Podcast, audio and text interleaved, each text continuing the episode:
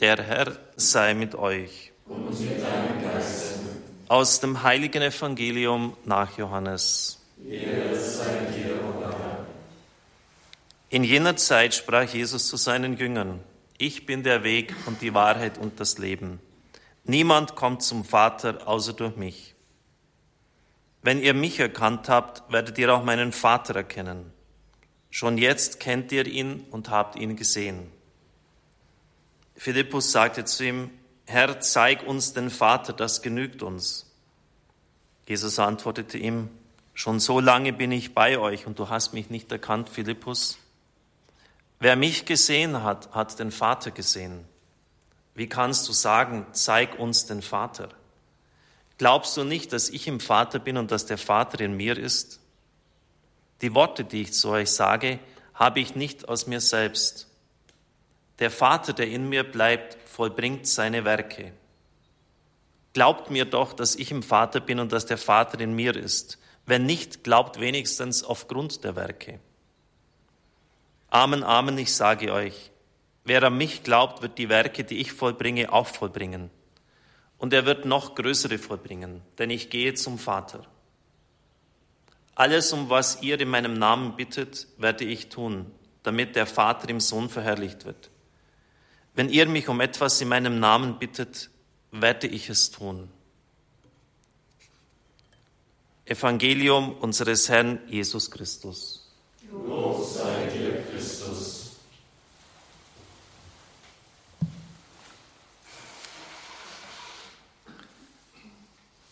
Liebe Brüder und Schwestern im Herrn,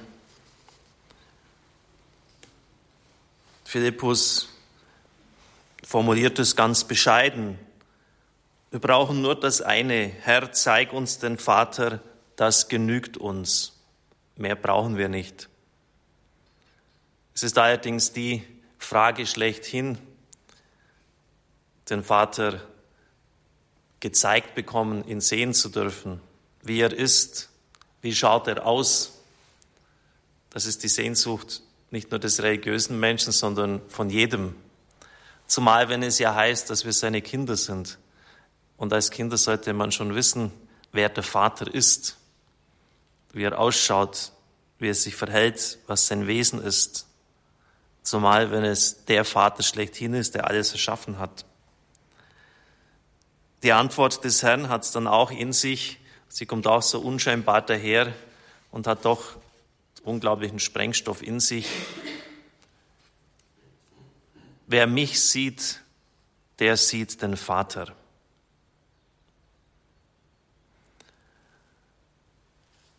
Auch wenn diese Worte so ganz unscheinbar daherkommen, so stellen sie doch eine Wende in der Menschheitsgeschichte dar. Das wird uns völlig klar, wenn wir bedenken, welche Götter die Menschen bisher verehrt haben. Wir brauchen nur die damalige Zeit ein bisschen so durchgehen. Es wurden gewaltige Tempelanlagen gebaut und es gibt kein einziges Naturvolk, das nicht einen Gott verehrt. Es ist erst der Moderne überlassen jetzt gewesen, so einen ausgeprägten Atheismus hervorzubringen. Aber ansonsten kann man bei keinem einzigen Naturvolk feststellen, dass es keinen Gott verehrt. Das sollte doch zumindest nachdenklich machen und das unterstreichen, was die christlichen Theologen sagen, dass die Seele des Menschen eine natürliche religiöse Veranlagung hat, eine natürliche Sehnsucht auch nach Gott, egal wie der ausschaut. In Ägypten, das wissen Sie, hat man die Sonne verehrt. Auch äh, in den kananäischen Gottheiten waren es der Sternengott Rompha und viele andere. Man hat ihnen zu Ehren gewaltige Grabmäler, Pyramiden errichtet. Man hat Gott verehrt im Raunen der Wälder bei unseren germanischen Vorfahren. Man hat ihn angebetet in der Fruchtbarkeit der Erde, im Baalskult etwa, mit dem die Propheten so zu kämpfen hatten, sich auseinandersetzen mussten, also in der Sexualität im letzten. Man hat ihn angebetet im Bild des Stieres, also in einem, die Israeliten, die um das goldene Kalb auch tanzten, einem Symbol der Fruchtbarkeit. Und man meinte Gott zu finden in der Macht, in kriegerischen Gottheiten, auch wieder bei unseren germanischen Vorfahren. Es waren ja meistens so Donnergottheiten, auf jeden Fall kriegerische. göttlicher Augustus, Divus Augustus. Man hat die Macht, die sich in seinen Händen zusammengeballt hat, angebetet. Man hat ihm Weihrauch gestreut, man hat ihn verehrt, den Kaiser von Rom, wie einen Gott.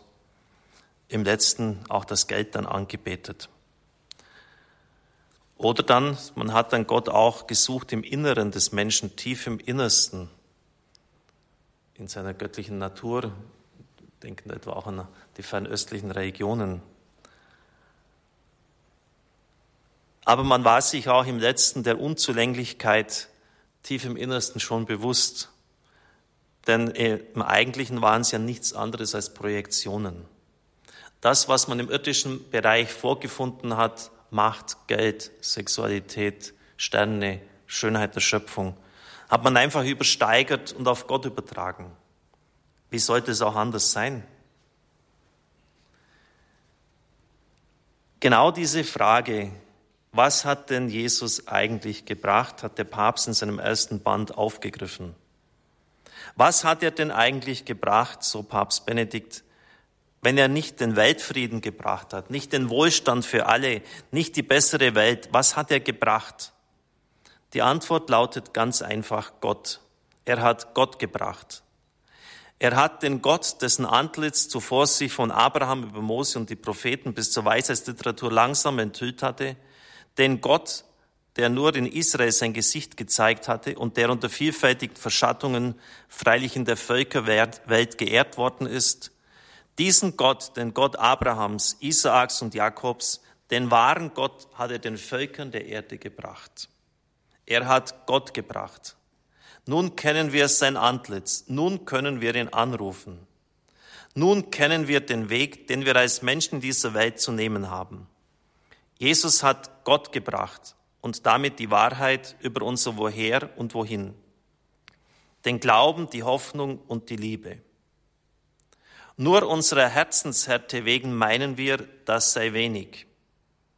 Ja, Gottes Macht ist leise in dieser Welt, aber es ist die wahre, die bleibende Macht.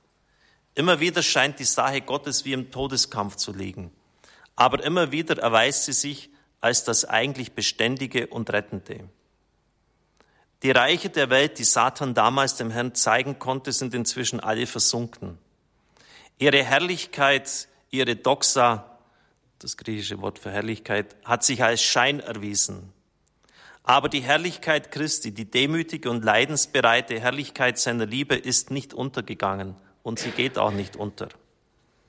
Im Kampf gegen Satan hat Jesus gesiegt. Der verlogenen Vergöttlichung der Macht und des Wohlstands, der verlogenen Verheißung einer durch Macht und Wirtschaft alles allen gewährende Zukunft, hat er das Gottsein Gottes entgegengestellt. Gott als der wahre Gott und das wahre Gut des Menschen.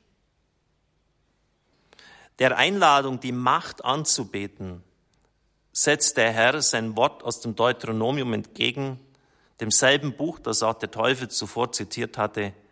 Den Herrn, deinen Gott, sollst du anbeten und ihm allein dienen. Das Grundgebot Israels ist auch das Grundgebot für die Christen. Gott allein ist anzubeten. Liebe Brüder und Schwestern im Herrn, Christus hat das immer wieder deutlich gemacht. Der Sinn des Lebens besteht nicht darin, dass ein Mensch aufgrund seines Vermögens im Überfluss lebt, ich möchte sagen, für eine überwältigende Mehrzahl unserer Leute besteht der Lebenssinn eben durchaus darin, viel Geld zu haben und sich dann alles leisten zu können. Zum reichen Kornbauer sagte Herr, du Narr, wem gehört denn das alles, was du angehäuft hast, wenn du sterben wirst? Noch in dieser Nacht wird eine Seele von dir zurückgefordert werden. Ihr wisst, dass die Mächtigen und die Herrscher ihre Völker unterdrücken. Bei euch soll es nicht so sein. liebe Brüder und Schwestern im Herrn, wissen Sie, das sind nicht einfach nur so theoretische Überlegungen hinsichtlich des Gottesbildes. Der eine betet halt den wirklichen Gott an, der andere seine Ersatzgötzen. Denn die Erfahrung zeigt ja, dass die falschen Götter ein enormes Potenzial in sich tragen, die Menschen zu versklaven. Wer das Geld oder die Macht anbetet, bei dem, und wer das bedingungslos tut, da wird es nicht lange dauern und der geht über Leichen. Das sind nicht einfach nur so Gedankenspiele. Und wir haben es ja auch erlebt in unserer, der Geschichte unseres Volkes, was es heißt, die Macht, die Stärke, vor allem die militärische Stärke, die Überlegenheit, die intellektuelle Überlegenheit anzubeten, was das für ein Zerstörungspotenzial in sich tragen kann. Oder auch, wenn Leute gekettet sind an die Sexualität, was das für eine Unfreiheit ihnen einbringen kann. Und der Papst hat völlig recht und er sagt, nur unsere Herzenshärte sagt, das ist wenig. Wenn man fragt, was hat Christus gebracht? Er hat uns den wahren Gott gebracht. Und letztlich die Antwort auf alle Lebensfragen. Er hat uns gezeigt, worauf es ankommt. Matthäus 25 im Endgericht. Das Gerichtskriterium schlechthin. Was ihr dem Nächsten getan habt, das habt ihr mir getan. An einer aufrichtigen Nächstenliebe entscheidet sich alles. Das ist das Kriterium, dass ich zumindest die Interessen des anderen so ernst nehme, wie die meinen, nicht ihnen überordne. Auch das ist, wäre eine Fehlentwicklung, eine falsche Einstellung, aber es mindestens genauso ernst nehme. Und wie Johannes zum Kreuz einmal gesagt hat, wenn du bei einem Menschen keine Liebe findest und ihn ablehnst, dann trag halt die Liebe zu ihm hin. Dann trag sie halt hin und dann bemühe dich halt und versuche ihn auszuhalten, wie er ist. Und er hat uns gesagt, wie wir in rechter Weise fromm sind, fromm sein können, nämlich dass wir durchaus beten sollen, aber in der verschlossenen Kammer bitte und nicht jetzt auffällig und exponiert, damit ja alle sehen, dass wir fasten sollen, ohne dass es die anderen merken. Und dass wir auch mittätig sein sollen, Almosen geben. Und wie Mutter Teresa sagt, so lange und so tief, bis es weh tut. Er hat uns gesagt, er hat uns gezeigt durch sein eigenes Lebensbeispiel, dass kein Kreuz und kein Leid sinnlos ist, wenn es mit ihm getragen wird. Wenn wir es willig mit ihm annehmen. Ja, er hat, das merken wir jetzt besonders in diesen österlichen Tagen, uns gezeigt, dass er eine Perspektive über den Tod hinaus gibt. Christentum, hat Don Giussani gesagt, ist die Möglichkeit, aus einem Leichentuch aufzuerstehen. Und gerade hier, wenn man auch, wie ich in früheren Jahren mit so Berufspredigern bei Requiems zu tun hatte, merkt man den Unterschied. Es hat auch damals schon, als ich noch als Kaplan und Pfarrer viel auf den Friedhöfen unterwegs war, so diese Berufsredner gegeben für Leute, die aus der Kirche ausgetreten sind und mit Gott nichts am Hut hatten. Und dann kamen immer die klassischen Worte, ich muss immer zusammenreißen, dass er nicht schallend lachte, die Erde möge dir leicht sein. Der wird die Erde nicht mehr spüren in seinem Sarg drin. Oder der nächste Satz, der nächste Klassiker, der immer kam, über den Wipfeln ist Ruhe. Da ist schon Ruhe, das ist richtig. Aber es ist auch die grausame Leere und Kälte des Universums drüber wo nichts mehr spricht und nichts mehr geht. Also da merken, gerade an solchen Grenzsituationen ist mir da deutlich geworden, dass die anderen halt gar nichts zu sagen haben, außer leeres Gequatsche. Liebe Brüder und Schwestern im Herrn, Christus hat uns die Koordinaten unseres geistlichen Lebens, unseres geistlichen Universums geschenkt. Er hat uns gesagt, dass wir aus der Hand des Schöpfers kommen der beides ist. Richter, der Rechenschaft verlangt von unserem Leben, aber noch viel mehr barmherziger Vater. Er hat uns alles gegeben, er hat uns alles gesagt und das wird ja auch in den Abschlussreden des Herrn deutlich. Ich habe euch alles geoffenbart, was ich von meinem Vater gehört habe. Und stellen Sie sich vor, kein einziger oder kaum jemand sagt dafür Dank.